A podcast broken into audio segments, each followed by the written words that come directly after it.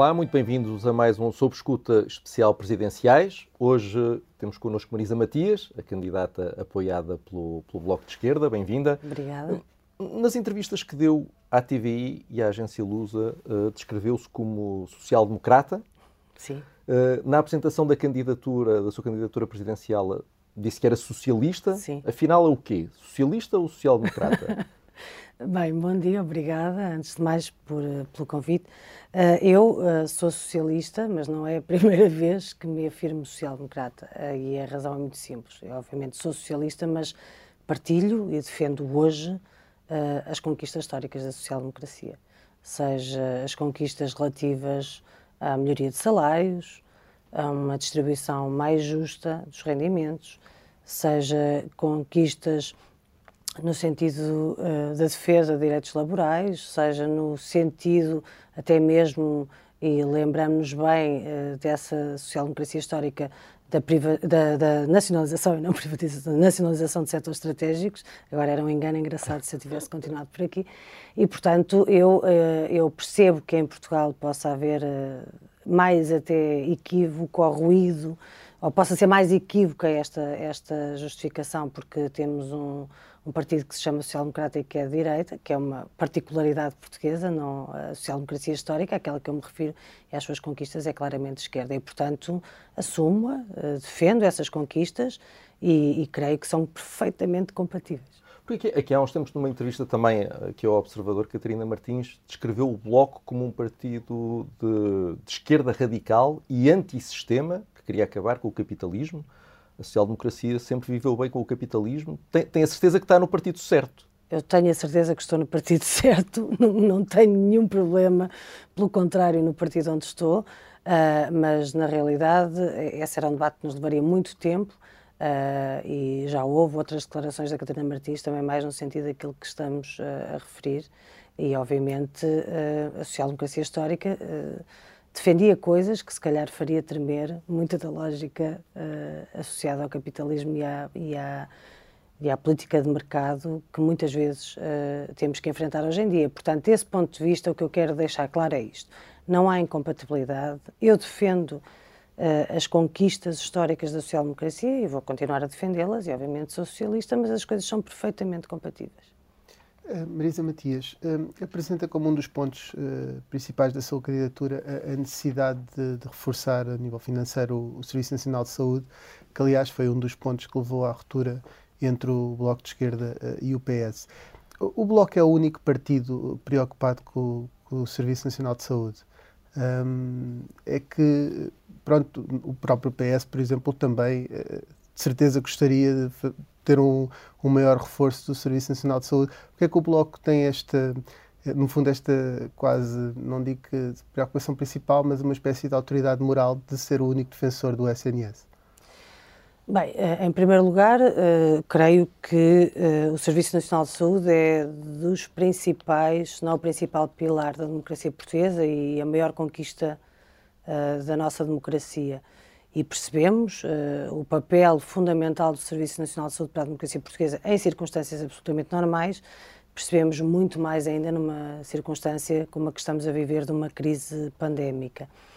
E nós uh, não, não temos feito outra coisa, e falo de nós, uh, porque obviamente estou aqui enquanto candidata à presidência, à presidência da República, mas sou também dirigente do, do, Bloco de Esquerda e por isso assumo as decisões que foram tomadas, e nós um, Uh, não temos feito outra coisa senão procurar salvar o Serviço Nacional de Saúde numa linha muito específica, que é a linha que foi defendida por António Arnoux e João Semedo na sua proposta para uma nova lei de bases da saúde.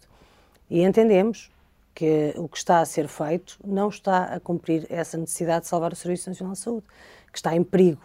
E, portanto, é perfeitamente possível e sempre foi, felizmente, em democracia ter entendimentos diferentes sobre as formas uh, de olhar para os serviços públicos, de olhar uh, para o Serviço Nacional de Saúde, uh, a, nossa, a nossa aposta e aquilo que é a nossa defesa tem a ver precisamente com essa linha definida pelo António Arnaud e pelo João Semedo. E António Arnaud dizia mesmo que era preciso salvar o Serviço Nacional de Saúde. Eu, eu tenho tido, ao longo destes anos, e em particular destes últimos meses e semanas, durante a crise pandémica, tenho tido a oportunidade de me reunir com muitos profissionais de saúde, um pouco por todo o país, uh, e de facto não podemos, de maneira nenhuma, um, ignorar ou iludir-nos uh, nesta dimensão do perigo que enfrenta o Serviço Nacional de Saúde neste momento.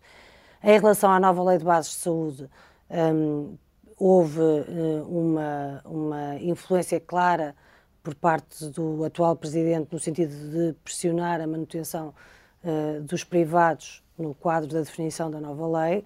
Temos divergências em relação a isso, também já referi muitas vezes. Um, em relação ao Partido Socialista, terá o seu entendimento. Em relação à posição que defendemos, é em linha com os compromissos que assumimos eleitoralmente, e acho que não há mal nenhum em que os partidos se mantenham firmes aos compromissos que assumem uh, uh, nas suas linhas programáticas por um lado, e por outro lado, ah, desculpe, só para concluir, e, e, por outro lado, estamos a falar de uma situação que já tem alguns antecedentes uh, no contexto da pandemia, ou seja, o Bloco de Esquerda fez um acordo para o orçamento retificativo com o Partido Socialista, no sentido de haver a maior contratação de profissionais de saúde. Chegamos a esta altura, temos menos 1.029 médicos no Serviço Nacional de Saúde do que tínhamos no início da pandemia. O que significa que os termos do acordo que foram feitos, por muita boa vontade que existisse, não foram suficientes para fixar os profissionais de saúde, nem para reforçar as suas carreiras. Isto porque faltam dimensões como a autonomia na contratação, os incentivos, a possibilidade de podermos contratar profissionais de saúde de forma mais distribuída pelo território, porque há zonas do país que estão claramente em déficit na resposta uh, da saúde pública e, portanto, foi só isso que nós os, procurámos. Os privados não podiam ter aí um, um papel onde há falta de resposta pública? Uh, nós Até no combate à pandemia. É? Nós estamos numa situação, uh, uh, neste momento, e também em resultado daquilo que foi o desinvestimento no Serviço Nacional de Saúde nos últimos anos, estamos numa situação em que, obviamente, nós precisamos de toda a capacidade instalada em saúde para responder à pandemia e para responder não só à pandemia, mas a todos os tipos de patologias que têm ficado mais esquecidos no seu tratamento durante a pandemia e por isso temos situações de listas de espera reforçadas, de cirurgias adiadas, de consultas que não se realizam e isso tem que ter uma resposta. E para usar toda a capacidade instalada significa usar também a capacidade instalada pelos privados.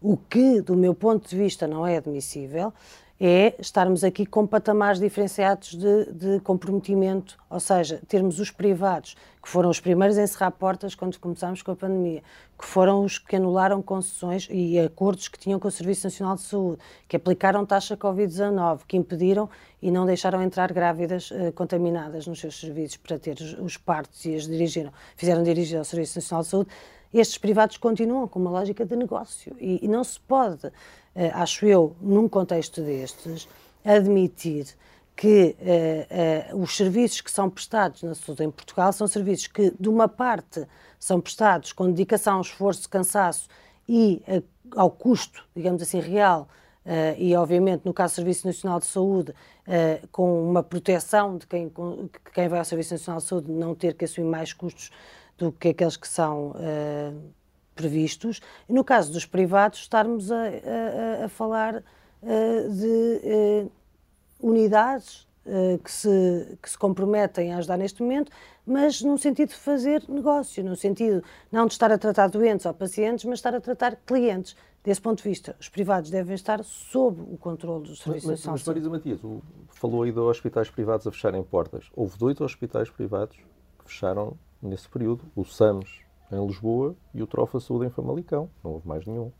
Com certeza, mas não houve nenhum público que fechou por alguma razão, porque é, é, é, é precisamente o Serviço Nacional de Saúde e aquilo que é público deve garantir que porque a lógica de funcionamento é completamente diferente. o Hospital do SAMS em Lisboa e do Trofa Saúde em Famalicão uh, são representativos do que aconteceu nos hospitais privados durante a pandemia? Acho que é representativo que tenha havido hospitais privados que fecharam as portas numa altura de pandemia, o que mostra a lógica ser de uh, negócio ou ser uma lógica de serviço da comunidade.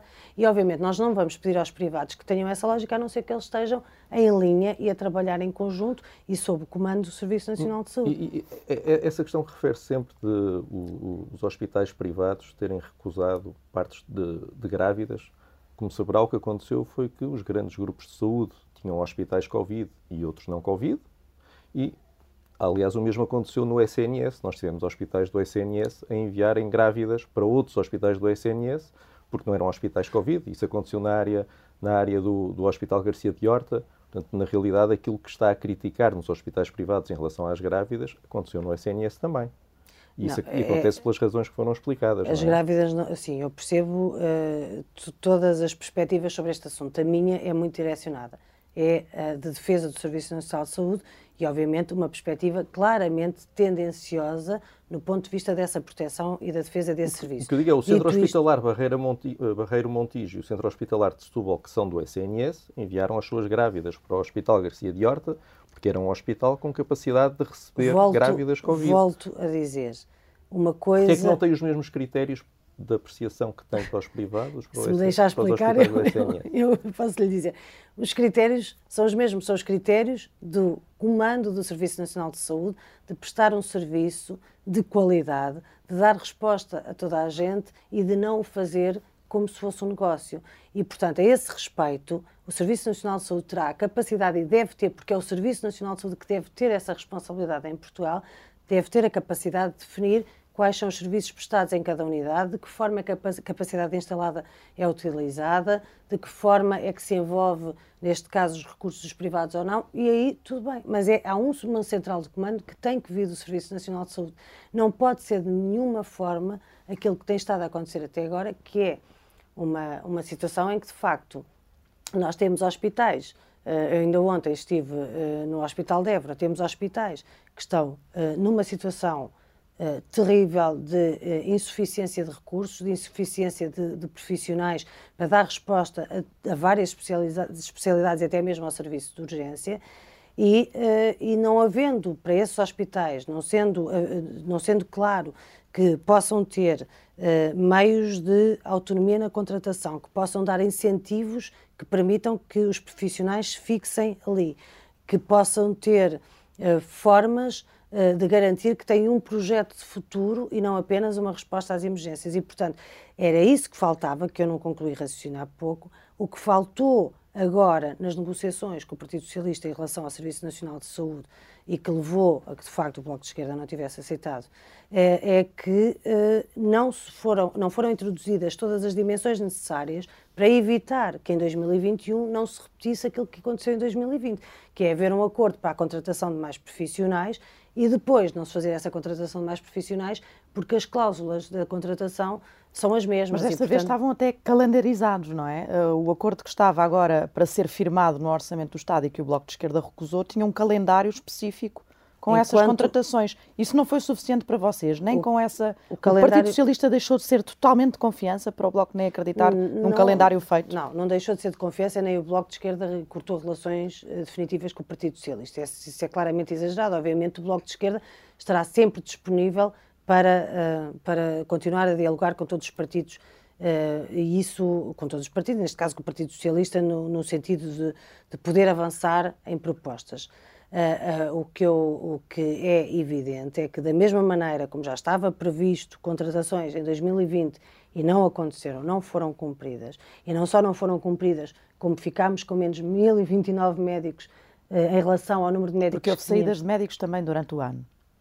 Mas é, eu quero só chegar aí, é tão simples quanto isto. É se nós, nós podemos calendarizar à vontade e abrir todos os concursos do mundo, que eles não vão ficar preenchidos porque não se pode, não, não, há nenhuma forma do serviço público estar neste momento e o Serviço Nacional de Saúde e os hospitais públicos estarem neste momento a competir com os serviços uh, privados e com os hospitais privados. Não conseguem competir em termos de salários, não conseguem competir em termos de incentivos, não conseguem competir em termos de nada. E se não tiverem mais autonomia e se não puderem reforçar as carreiras, e não estamos a falar apenas de médicos, estamos a falar de enfermeiros, técnicos de diagnósticos, estamos a falar de auxiliares, não estamos a falar apenas de médicos. O que é preciso é garantir que no Serviço Nacional de Saúde há instrumentos reais para se poder fixar e ter um serviço de qualidade no país todo. É, é, curioso, porque é verdade que estamos numa situação de pandemia, portanto, claro que os serviços de saúde estão no centro da ação política também, eh, mas nas suas intervenções acaba por falar eh, eh, praticamente só de, do Serviço Nacional de Saúde. Afinal, é candidata a Presidente da República ou candidata à Ministra da Saúde? Bem, eh, eu sou candidata a Presidente da República e também temos estado aqui a conversar muitas coisas que não têm a ver com essa candidatura. Eu acho que a flexibilidade, eu, estou nesta candidatura, mas não, não, não, não deixo de ser dirigente do Bloco e, portanto, por isso também respondo a todas as perguntas que são feitas nesse sentido. Agora, em relação a isso, uh, o Serviço Nacional de Saúde é das nossas maiores, uh, como disse, dos maiores pilares da democracia e proteger o Serviço Nacional de Saúde é um dever de quem diz que vai a jogo para, para proteger a Constituição. E isso não tínhamos dúvidas nenhumas que um dos papéis fundamentais de um Presidente da República ou de uma Presidente da República é proteger o Serviço Nacional de Saúde, porque é um pilar, porque está em risco e porque precisamos de fazê-lo uh, para, para uh, garantir uh, que temos a, nossa democracia a funcionar devidamente. Sem, sem este pilar funcionar, é difícil que os outros possam funcionar devidamente. Não é verdade que eu tenha só falado da saúde, é verdade que é a, a, a dimensão principal e, portanto, desse ponto de vista, sim, apresento-me estas eleições, não confundido o papel do Presidente da República, que sei perfeitamente que não é governo, nem é Parlamento, nem deve ser, nem se deve substituir, não tem poder legislativo, mas tem poder de influência. Eu acho que neste momento, poder de influência de um Presidente ou de uma Presidente deve ser mesmo centrado é, na defesa. É esse poder de influência que procura agora como candidata quando vai buscar eh, Francisco Ramos, que é o coordenador do Plano Nacional de Vacinação, para o seu lado? Olha, eu não fui buscá-lo e agradeço muito que ele tenha vindo para o meu lado, já lhe agradeci. Ele mostrou uh, disponibilidade para apoiar e, e, acho que nesta candidatura, como aliás devia ser neste momento uma luta comum na nossa sociedade, há espaço para todas as pessoas que tenham trabalhado a vida toda e que queiram continuar a trabalhar para defender e para salvar o Serviço Nacional de Saúde. Portanto, é com muito gosto que conto com o apoio de Francisco Ramos e de tantos e de tantas profissionais de saúde que estão comprometidos em salvar o Serviço Nacional de Saúde. O que eu proponho é um contrato para a saúde, porque acho que faz parte do funcionamento das instituições, do funcionamento regular e do papel do Presidente da República assumir esse contrato e assumir essa defesa. Obviamente, há outras linhas de defesa que são importantes e de proteção da Constituição e que também, infelizmente, temos tido muito silêncio nos últimos anos, proteção de outros direitos constitucionais, nomeadamente o combate à precariedade e a defesa dos direitos laborais, ou as agendas, que são as agendas do, do, da nossa vida neste momento, para a igualdade, a agenda de combate às alterações climáticas, tudo isso eu acho que caem bem e fazem bem parte integrante daquilo que é a função e o papel de um presidente ou de uma presidente Não da República. que seja visto como um aproveitamento. No momento da campanha presidencial tem um apoiante que está a coordenar um plano de vacinação a nível nacional, não temo que isso seja visto como um aproveitamento da parte da candidatura? Eu confesso que tinha pensado muita coisa essa não, não pensei, nem acho que faça, que, que faça sentido colocar as questões assim. As pessoas são cidadãos, ele está, uh, o Francisco Ramos é meu apoiante uh, na sua qualidade de professor numa Escola Nacional de Saúde Pública, na sua qualidade de defensor do Serviço Nacional de Saúde e uh, ex-ministro da Saúde, sim, não está, obviamente, nem nunca estará na candidatura como coordenador do Plano uh, Nacional de, de bem, sim, bem, bem, na verdade, no comício virtual uh, que vocês realizaram há dias, uh, aquilo que aparecia por baixo do nome de Francisco Ramos, quando ele estava a discursar, era precisamente coordenador do Plano Nacional de Vacinação, não era? Portanto... Em que, em que oráculo é que está a falar? Que está no vosso, no vosso, nas vossas redes sociais, em que, está, em que aparece o, o não, o, não, no comício virtual não, do Bloco de Esquerda. Não, eu sei do, do que é que estamos a falar. Aliás. Sei do que é que estamos a falar. E muito provavelmente esse oráculo pode ter sido colocado por algum órgão de comunicação, não ponho em hum. causa. Uh, não me importa nada de fazer essa verificação, mas nesse comício. Sim, posso estar Francisco, enganado. Francisco Ramos foi apresentado como uh, professor da Escola Nacional de Saúde Pública e como ex-secretário de Estado da Saúde.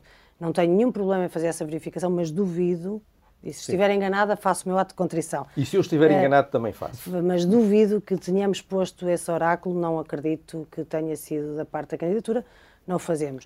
Uh, aliás, uh, é, é, claríssimo, e até porque houve profissionais da, da comunicação social que se deslocaram ao comício para obter declarações do Dr. Francisco Ramos sobre o Plano Nacional de Vacinação e ele recusou-se bem, porque estava ali noutra qualidade, não estava na qualidade. E, e tem confiança no plano que ele está a coordenar? Houve muitas críticas uh, sobre falta de, de alguns detalhes uh, desse plano.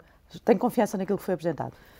Uh, repare, o, que, o que nós estamos a viver é uma situação cheia de, de pontos de interrogação desconhecidos e, portanto, o melhor que nós temos a fazer, acho eu, nesta altura, é procurar confiar naquilo que melhor temos, que é as indicações dos profissionais de saúde que estão a acompanhar e que têm que fazer escolhas e o conhecimento científico que temos disponível, nomeadamente no que diz respeito à aplicação da vacina. Mas fez aqui críticas muito claras à estrutura do SNS. Acha que, por exemplo, os centros de saúde têm condições para uh, responder a este, a este plano? Há recursos para isso? O que eu estou a dizer é que nós precisamos de reforçar os recursos do Serviço Nacional de Saúde. Nós não vamos deixar, uh, uh, evidentemente, ter um plano de vacinação e outras áreas que são absolutamente fundamentais. Mas este não é um plano de vacinação qualquer, é um plano de vacinação que tem um período de aplicação rápido, porque estamos eu em, sei, pleno combate à pandemia. Uh, é nessa rapidez que eu estou a falar. Há capacidade para isso? Confia no plano que foi traçado pelo, pelo, coordenador?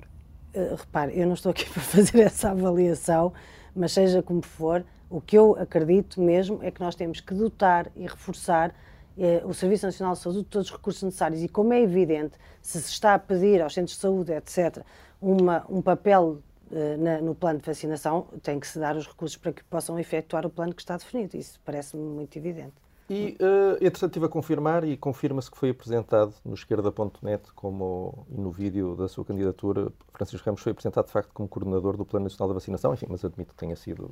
Hum, não e, foi seguramente. E, e, que outras vezes se, uh, já não será. Uh, em, em, relação à questão do, do, bloco e da divisão com, desta ruptura ou fratura com o PS, de que já falámos um bocadinho, Concorda com o Primeiro-Ministro quando ele diz que, que o Bloco se pôs ao fresco quando surgiram as primeiras dificuldades? Acho que isso é, é, é, é um comentário do Primeiro-Ministro, como é evidente, não concordo.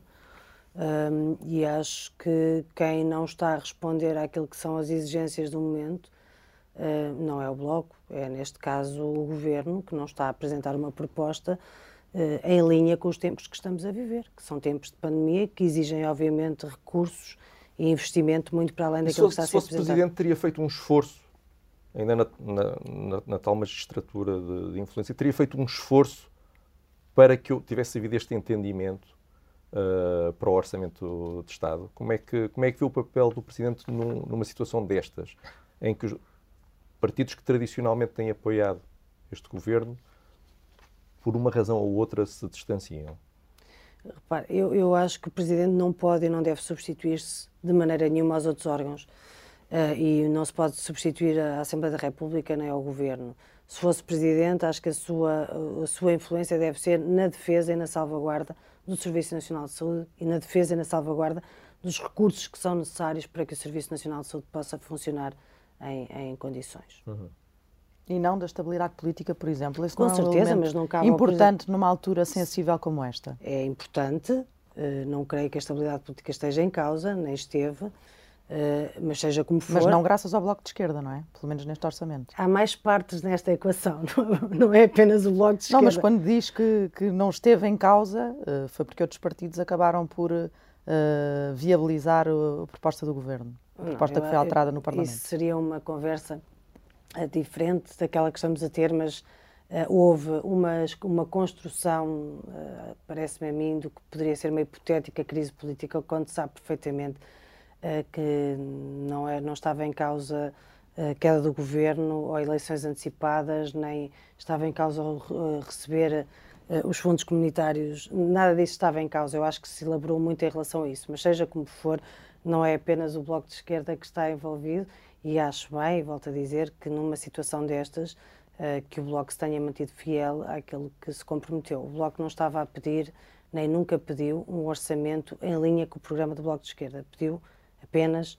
algumas medidas muito concretas, uh, não foi para além disso, foram sempre as mesmas, uh, desde, desde que começou a negociar o orçamento, em todos os meses dessa negociação, nunca introduziu medidas diferentes, foram sempre as mesmas, portanto já sabia.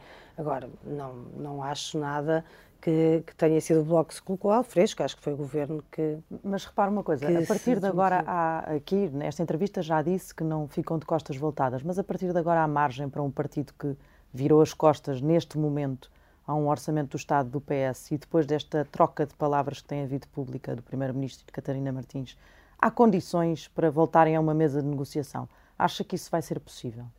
Estamos em democracia, estamos a fazer o nosso trabalho. Como é evidente, há sempre condições. Se não houver, é mais estranho. Há condições para voltar a negociar nas questões que se consideram essenciais negociar e onde pode haver margem de negociação, claro que sim. Não, não, não vejo mesmo como é que é possível, a não ser, quer dizer, nós estamos a falar de birras, estamos a falar de política, estamos a falar de defender direitos. É essa, é essa a forma que eu olho para a política. É, sempre... é um desejo seu como candidata presidencial ou... Não, é uma convicção, quer dizer, ainda para terminar de responder à sua pergunta, porque não fuja a uh, perguntas, eu acho, como é evidente, o Presidente da República deve contribuir para a estabilidade e não para criar problemas, deve contribuir para soluções e não para esses problemas e, portanto, esse ponto de vista, agora, convenhamos, tem que haver uma limitação, uma definição clara de qual é a fronteira entre o que é que é contribuir para a estabilidade por via do exercício das suas funções ou interferir em outros órgãos de soberania e, e e nas decisões que não cabem ao Presidente. Há aí, há aí dimensões diferentes. Mas isso é alguma indireta ao atual Presidente? Ele faz isso? De interferir em áreas que. De vez em quando, sim. Acho que, acho que, acho que uh, temos todos e todas essa percepção. Um, ainda agora, muito recentemente, e, e esta semana, um, creio que o Presidente ultrapassou uh, as suas funções ao uh, começar a ter encontros uh, para definir o futuro do CEF, como se por acaso tivesse já havido uma demissão do ministro, que não houve, o governo não esteve bem, isso é outra questão, mas o presidente também não esteve bem. Não esteve bem o governo, não esteve bem o presidente. E este é um exemplo recente, mas poderemos encontrar outros. Eu acho que... Ao encontrar-se com, com, com o diretor da, da, da PSP e ao começarem a definir cenários para o futuro do CEF, não só não é função do Presidente, como é de facto ultrapassar claramente aquele que é o papel do, Eu do, acho do que Governo. teremos ainda tempo de falar sobre o CEF, que é uma questão importante também. Um, não, mas, mas, eu só estava a dar um exemplo eu sei, eu sei. me perguntou. Exatamente. Sei, quer sim. dizer, não foi preciso ir muito longe no tempo, temos tido vários exemplos. Sim. Uh, mas, mas uh, sem querer uh, ainda sair da parte da, da chamada geringonça, um, ou desta relação do Bloco de Esquerda com o PS, a história diz-nos mais ou menos, também não é preciso ir muito para trás, só para recuar alguns anos, que, que, sempre que o Bloco de Esquerda rompe e deixa de se apresentar como uma parte de uma solução, desce nas sondagens, ou mesmo em resultados eleitorais. Em 2011, com o PEC 4, julgo que a bancada reduzi ficou reduzida à metade. Um, não temo que António Costa tenha razão uh, quando diz, e agora vou voltar a citar o Primeiro-Ministro, que os portugueses não perdoam o oportunismo. eu acho que, uh, que há aqui eh, uma contradição enorme, porque, uh, nas palavras do António Costa, porque ou há um preço a pagar muito grande, ou é oportunismo. Porque quando é oportunismo, normalmente não tem um preço a pagar, é para ganhar, é para reforçar eleitoralmente. E eu fico contente de ser dirigente de um partido que toma as decisões e que tomou a decisão, esta decisão em concreto em relação ao orçamento, que se baseou mais no seu programa eleitoral e naquilo que foi as, as suas responsabilidades que assumiu uh, com as pessoas em Portugal e com a defesa do Serviço Nacional de Saúde, um compromisso que assumiu também com António Arnoux e com João Semedo. Fico mais contente que tenha sido esta posição tomada por convicção de que nós não estamos a fazer tudo o que precisamos para defender o Serviço Nacional de Saúde e que podemos entrar em ruptura e temos uma pandemia da qual devíamos sair daqui com o Serviço Nacional de Saúde reforçado e não destruído e provavelmente estamos a fazer mais o caminho para a destruição do que para o reforço. E prefiro fazer parte desta decisão do que de um partido que eh, não assume as suas posições com medo eh, da quebra eleitoral que possa ter. E isso sim é oportunismo. Não há aqui o risco de Uh, o Bloco de Esquerda desceu nas sondagens na, na sequência uh, dessa decisão. Um, há, há cinco anos teve mais de 10%, que podemos concordar que foi um resultado uh, acima das expectativas e julgo que até será difícil de repetir. Não estou a dizer que não é a ambição do Bloco fazê-lo, mas se voltar a descer também o resultado de, de há cinco anos, já que as circunstâncias são muito diferentes, com essa descida nas sondagens decorrente uh, da, da, decisão no, no, orçamento não cria aqui uma dinâmica negativa que pode começar a, a prejudicar o partido? Eu, exemplo, nas eleições, obviamente, e com o programa, e estou a fazer eh, esta, esta disputa, obviamente, uh, na expectativa de poder reforçar uh, até mesmo o resultado que foi obtido há, há, há cinco anos. Uh, mas nesse sentido acho que uma coisa não tem a ver com a outra. Portanto, respondendo uh, à sua pergunta, acho que não. Acho que não. Não cria uma dinâmica negativa para o Bloco de Esquerda? Uh, se descer uh, relativamente ao são resultado ele, São eleições diferentes. São eleições diferentes e com, com leituras diferentes e as pessoas percebem que estamos a falar. Obviamente, eu sou, como disse, dirigente do Bloco de Esquerda, não escondo as minhas convicções e aquilo que defendo, mas estamos a falar de cargos diferentes e, portanto, que têm finalidades diferentes e, as, e, e, os comportamentos também são diferentes e acho que as pessoas percebem isso. Já não? disse que não, há, não, vai haver surpresa nenhuma uh, uh, relativamente ao vencedor. Isto não, não acaba por ser também. Uh, não pode ajudar à abstenção esse tipo de. Eu espero bem que não. Eu espero bem que não. Eu espero que seja exatamente o contrário, no sentido que Bem, nós temos tido sondagens atrás de sondagens e, e temos uh, acompanhado isto e percebemos que há um claro favorito nestas eleições. Portanto, também não vamos, obviamente, sondagens são sondagens, o que conta são os votos dia, no dia das eleições, mas eu não consigo abstrair-me do facto de perceber que estamos a entrar numa eleição onde há um claro favorito à partida. Ainda há muito caminho para fazer, pode haver imensas surpresas e nós também estamos aqui para trabalhar para as surpresas e eu estou a apresentar-me. Agora, o que significa é que neste contexto torna ainda mais exigente as disputas eleitorais. Se à partida temos um favorito, nós ainda estamos, e espero que estaremos por muito tempo, numa república, não estamos numa sucessão de poder automática, e é importante que não falhem a esta chamada, a este, a este debate eleitoral, as diferentes alternativas, e nomeadamente um programa alternativo à esquerda. Deixe-me aproveitar que é nessa questão do debate eleitoral que agora se coloca e os vários, uh, as várias áreas políticas estão, uh, estão representadas. O facto de haver duas candidaturas da mesma área política, a sua e de Ana Gomes, e ainda podíamos juntar aqui a de João Ferreira, eh, apoiado pelo Partido Comunista, isto não pode dar o segundo lugar de bandeja a André Ventura? Não, não creio. Eh, sinceramente, não creio. Essa disputa está toda por fazer e devemos fazê-la. Um, acho que nos cabe às forças democráticas fazer um combate político é, pela democracia Uh, e, e, não acho mesmo que estejamos a falar, ou seja, estamos a falar de três candidaturas de esquerda, numa eleição presidencial que tem neste momento, que a gente sabe, identificados três candidatos de direita, três candidatos de esquerda. Um, e acho que são candidaturas diferentes e que se complementam. Uh, haverá alguma margem de sobreposição, seguramente, mas também há muita margem para além dessa sobreposição. Eu acho que haver estas candidaturas é uma forma de mobilizar uh, também o eleitorado de esquerda de participar nestas eleições e não se demitir. Uh, se fosse uma eleição entre o atual presidente, a extrema-direita e mais alguém, aí sim estávamos a dar imenso palco a André Ventura. Uh, acho que toda a diversidade e toda a pluralidade democrática deve estar representada nestas eleições. Estamos a, a falar de uma está, está realmente eh, representada essa diversidade democrática ao haver uh, logo ali duas candidatas que acabam por tocar exatamente nas mesmas, nas mesmas matérias e nas mesmas preocupações, ainda acrescentando o candidato do Partido Comunista, uh, não teme essa divisão? Essa divisão não, não pode fazer aqui com que cresça ali? Não, não temo, pelo contrário, acho, acho que, que pode chamar e apelar a mais pessoas para participar neste, neste, nesta eleição e neste debate Sinceramente, é o que eu acredito. Eu partilhei o Parlamento Europeu durante 10 anos com, com Ana Gomes. Uh, fizemos muito trabalho em conjunto, toda a gente sabe disso e somos amigas e não escondo nada disso. E durante esses 10 anos que partilhámos o Parlamento Europeu, estivemos sempre em grupos parlamentares diferentes, em partidos diferentes, complementámos a nossa ação e nunca ninguém achou que a gente devia ser do mesmo partido ou do mesmo grupo parlamentar, porque temos, obviamente, agendas diferentes e temos propostas diferentes, embora com, com convergências muito, muito importantes e, portanto, acho que aqui não há muita diferença em relação a isso. Olha, e foi candidata a eurodeputada uh, pelo Bloco de Esquerda, foi candidata a presidente há cinco anos e agora é, é, é novamente. Há necessidade de haver estas acumulações de, de, candidaturas? O Bloco tem aqui um problema de quadros? Não, não, não tem problema de quadros e não é uma questão, nem me parece a mim que seja uma questão de acumulação de candidaturas. Uh, eu sou eurodeputada.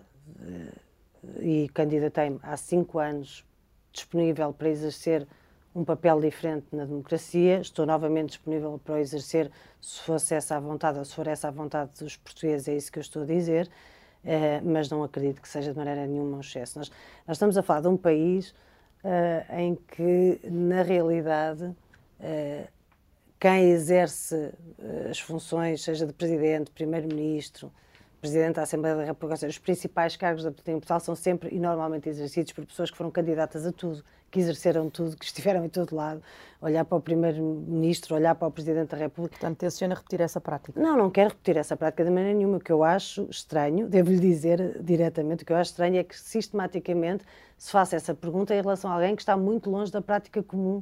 Uh, e eu não quero de maneira nenhuma repetir essa prática, mas o que eu estou a dizer é que uh, normalmente essa pergunta é dirigida precisamente a pessoas que nem de longe nem de perto já foram tantas vezes candidatos, só representaram tantos papéis diferentes. Eu tive um papel e tenho um papel que é o de ser deputada. Não tive dois, não tive três, não tive, não disputei mais outras outras eleições ou lideranças. E disponibilizo-me e apresento-me a, Presidente da República, não é mais do que isso. E disse que se fosse eleita não, não, não daria posse a um governo que tivesse o apoio parlamentar do Chega?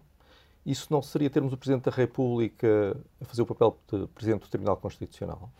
Não. Uh, obviamente, no que diz respeito à legalização do, dos partidos, o papel não é do Presidente, é, da, é, é do Tribunal Constitucional. Em relação uh, a não dar posse a um governo que dependesse do Chega, acho que é um Presidente da República a cumprir o seu papel defensor da Constituição. Mas, mas porquê é que o Chega pode votar, por exemplo, a favor, da, no, num orçamento, pode votar a favor da proposta do Bloco de travar mais transferências para o novo banco, mesmo tendo depois mudado de opinião, mas não poderia, num outro governo, votar a favor de um orçamento que mantivesse, eventualmente, um governo do PSD uh, uh, em funções. Na realidade, o apoio ao governo, como vemos, uh, como vimos à esquerda, uh, demonstra-se na votação do orçamento. Vejamos, é, é, o exemplo da votação de esquerda no Novo Banco é um exemplo interessante, porque conseguiu em menos de 24 horas o único deputado certo, chega a ter certo, os três votos, é ter os três votos disponíveis. Certo, Se houvesse é quatro votos. É? Sim, mas, mas eu acho que mostra bem Há bocado falávamos do oportunismo. Mas o Bloco, mas o bloco não se incomodou quando, quando o Chega votou a favor da sua proposta, não é? Repare, Portanto, o que é que distingue isso de uma eventual O Chega vota a favor Chega dessa proposta para tentar apagar os dois votos anteriores, não é? André Ventura vota a favor para tentar apagar a abstenção e, e, o voto contra em menos de 24 horas, como disse, para falarmos do oportunismo, estamos conversados quando temos exemplos como este. Uh, em relação ao resto, uh, não, não estamos a falar da mesma coisa, não é a mesma coisa, não podemos tratar por igual aquilo que não é igual.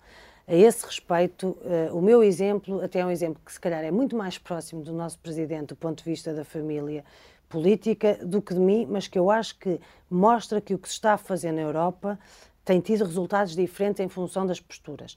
E acho que ter uma posição como a da chanceler alemã Angela Merkel, que colocou desde o início um cordão sanitário à elaboração de governos, seja a nível local, de, dos, dos Länder ou federal, e, e impõe um cordão sanitário no sentido de impedir a participação do AFD, da extrema-direita alemã, uh, no apoio, na sustentação de qualquer governo na Alemanha, está a ter resultados que em outros países cujo cordão sanitário foi cobrado, como em França ou em Espanha ou outros, não está a ter. E, portanto, acho, acho que essa postura é uma, uma postura de profundo respeito pela democracia, profundo respeito pelo Estado de Direito, e não é por acaso que agora, quando temos a disputa uh, que houve no orçamento comunitário uh, e no Fundo de Recuperação com a Hungria e com a Polónia, a pessoa que mais luta por manter o Estado de Direito e que levou essa luta até ao fim foi Angela Merkel, porque também tem uma posição interna no seu próprio mas diga, país. Mas diga uma coisa, em 2012, quando Angela Merkel veio a Portugal, o Bloco participou de um protesto em que eram exibidos dois bonecos de Merkel com uma camisola com uma cruz suástica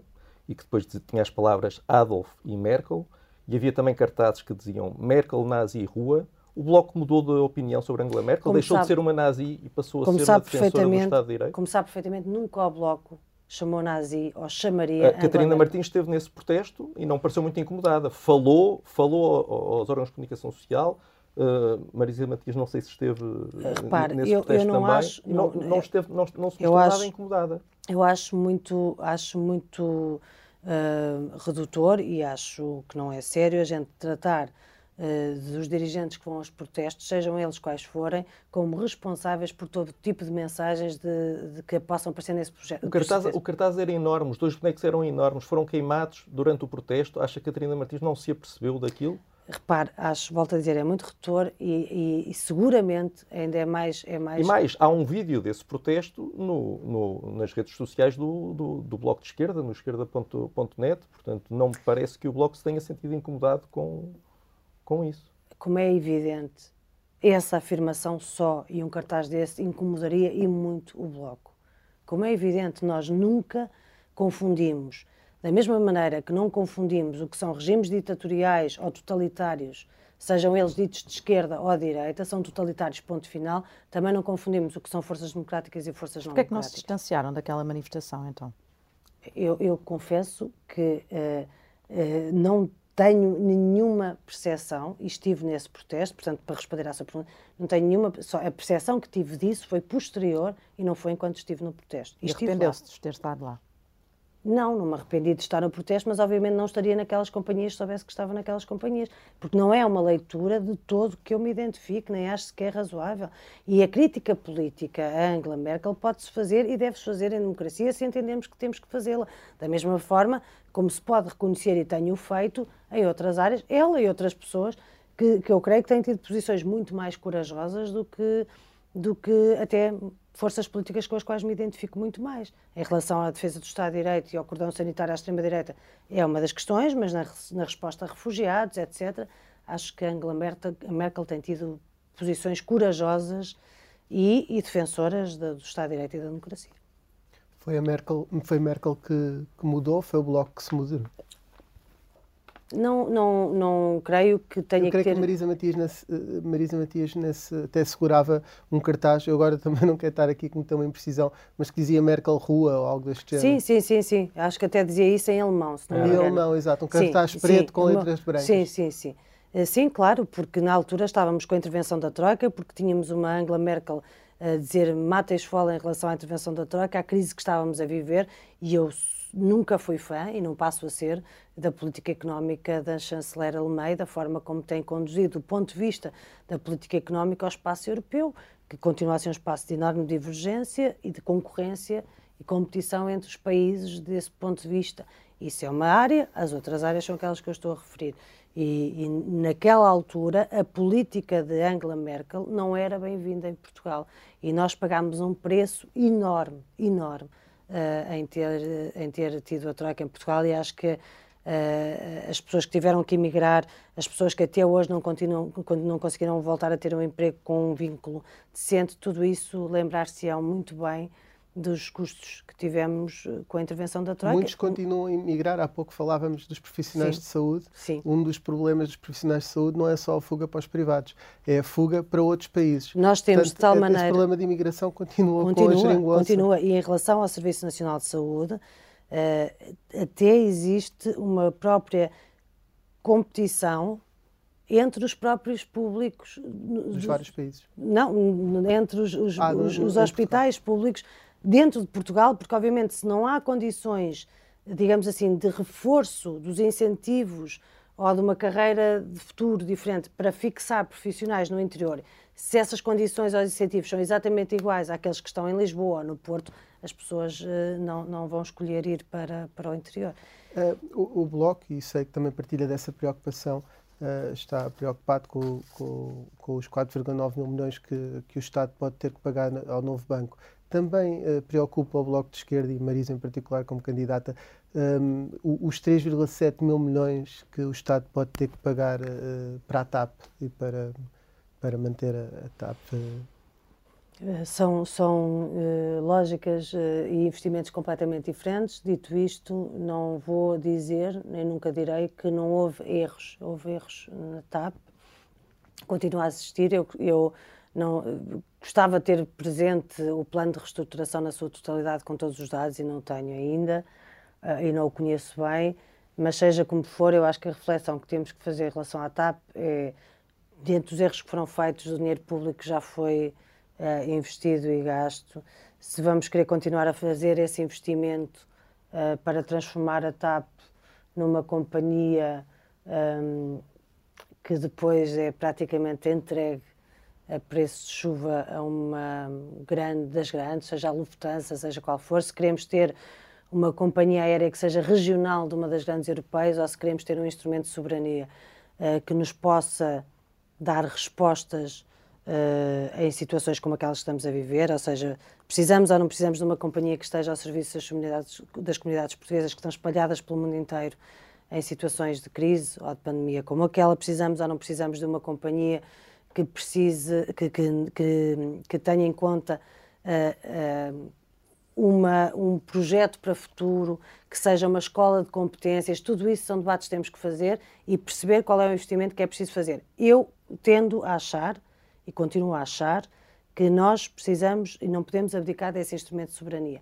Isso não significa estar de acordo com tudo o que foi feito e não reconhecer os erros do que tem acontecido. Se manter a TAP significar mais despedimentos, uh, manter a TAP no domínio público, obviamente, e na, nas atuais circunstâncias, significar mais despedimentos, Uh, continua a valer uh, a manutenção da companhia? O ideal é conseguir-se ter uma resposta que salvaguarde o instrumento de soberania, que, é, que, pode ser uma companhia aérea, e ao mesmo tempo que possa pensá-lo e desenhá-lo no sentido de ser uma companhia aérea e transportadora para os tempos atuais e não, e não numa lógica apenas de, de, turismo de massa, mas salvaguardando ao máximo os postos de trabalho, isso parece-me absolutamente essencial. se o governo pudesse também também o, o, quereria, não é? Sim, mas salvaguardando ao máximo. Isso, isso são condições. A é a realidade. Não? É? Sim, mas, mas o que eu estou a dizer é, é o ideal. Portanto, há circunstâncias em que é inevitável despedir. É isso que nos está a dizer. Em que circunstâncias? Há circunstâncias em que, para manter empresas a funcionar, é inevitável despedir pessoas e reduzir salários. Eu prefiro, eu prefiro reconhecer primeiro os detalhes todos do plano. Uh, uh, idealmente, idealmente deve-se manter os postos de trabalho e não despedir. Mas, se necessário, Idealmente, é como lhe digo, eh, é preferível manter e encontrar soluções para todas as pessoas que têm os vínculos com uma empresa pública. Temos responsabilidade com todas as pessoas que têm o vínculo com uma empresa pública, seja a TAP, seja outra. Portanto, encontrar soluções para essas pessoas parece-me o ideal. Tenho só curiosidade de saber se por acaso concorda com o ministro Pedro Nuno Santos de quis levar o plano da TAP à discussão no Parlamento. Concorda com ele? O Primeiro-Ministro não concordou. Eh, sim, eu sei, mas eu, eu tendo a concordar com o, Pedro, com, com o Ministro, sim, Pedro Nuno Santos.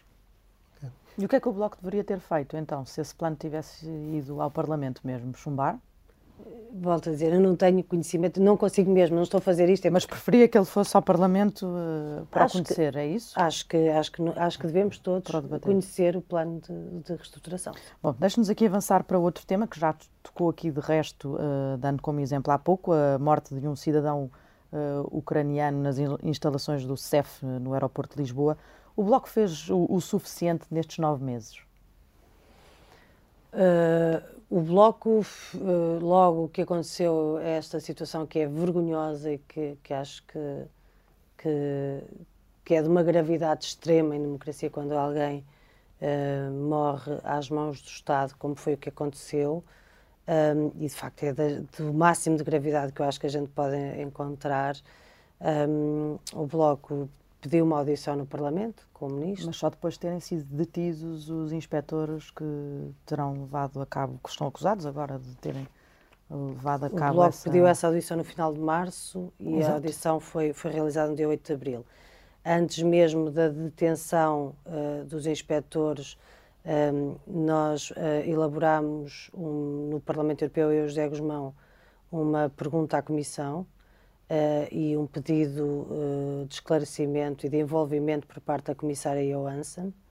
Uh, ou seja, a, a, pergunta é dirigida à Comissão, mas nós dirigimos à Comissão em geral e é para destinar à, à comissária que, que, como em todas as perguntas, que, que está em causa. E voltámos a insistir. Um, e, portanto, nessa altura foi o que fizemos. Uh, creio que as insuficiências em relação a este caso vêm do governo. Aí é onde a resposta claramente tardou e foi muito, muito limitada, muito escassa ao longo de, deste tempo todo. E agora há esta, um, esta reação com uma reforma do, do Serviço de Estrangeiros e Fronteiras. Uh, uh, acha que deve ser extinto este serviço e, e, e, por que razão? É uma forma de responder a, a esta questão? Eu acho que uma das questões fundamentais é que nós não podemos, e até na linha do que foram recomendações e relatórios feitos pela, Procura, pela Provedora de Justiça Europeia ou, ou, pelo Conselho Europeu para os Refugiados uh, e, e imigrantes, acho que nós não podemos fechar os olhos à forma como o CEF uh, funcionou, e funciona ainda, à forma como houve violações sistemáticas de direitos humanos e, e esses relatórios foram públicos e o relatório da Provedora de, de, Justiça Europeia de 2017, se não estou em erro, mostrava várias situações de, dessas violações, nomeadamente menores uh, que ficavam mais tempo detidos do que aquele que era permitido por lei, ou pessoas que ficavam e não tinham condições e estavam detidas também para além daquilo que era permitido por lei. E, portanto, isso é uma realidade que já há muito tempo mostra uma questão, do meu ponto de vista, essencial, que é eh, não podemos tratar a imigração como se fosse um caso de polícia, no sentido de que qualquer imigrante que chegue é tratado como suspeito. Há seguramente na gestão das fronteiras em Portugal questões que são de polícia, nomeadamente, por exemplo, a questão do tráfico de seres humanos, etc., mas não a questão da migração. E haver uma separação entre o trabalho policial e o trabalho administrativo parece-me essencial. Que quando Portanto, não defende a extinção deste serviço? Eu não, o que eu acho, eu acho que é, é assim, nós é muito fácil chegarmos a esta situação e dizermos eu acho isto e aquilo ter posições muito definitivas. Mas você vai acompanhar versão, o, o, esta o, versão, estes assuntos? Sim, uh, esta versão. Até no Parlamento Europeu? Não, dizer, eh, fizemos, boas... fizemos, o nosso papel, que foi enviar à Comissão Europeia Mas estará em boas condições? Terá dados então para, para dizer. eu volto a dizer, não deve haver, não deve haver uh, uma confusão entre o que é uh, uh, o, a política de imigração e a forma como se trata quando chega alguém ao aeroporto ou à entrada de um país que tem que tratar de tem que apresentar documentos, tem que tratar de processos burocráticos, e isso obviamente é um processo administrativo, não pode ser policial. E desse ponto de vista, esta dimensão do CEF, sim, não deve existir, deve ser eliminada. E, e, e o, o, sistema falhou aqui, nesta, nesta questão concreta? Se há um cidadão que morre às mãos do Estado, é óbvio que o sistema falhou totalmente. Falhou. E, e não, não, há situação mais extrema, desse ponto de vista, do que uh, chegar-se ao ponto de morrer uma pessoa que foi sujeita à tortura às mãos do Estado. É, é muito grave tudo. Marisa Matias, uh, muito obrigado uh, por ter estado connosco, já passou uma hora. Foi mais um, um Sob Escuta especial uh, presidenciais. voltamos amanhã com uma entrevista a André Ventura.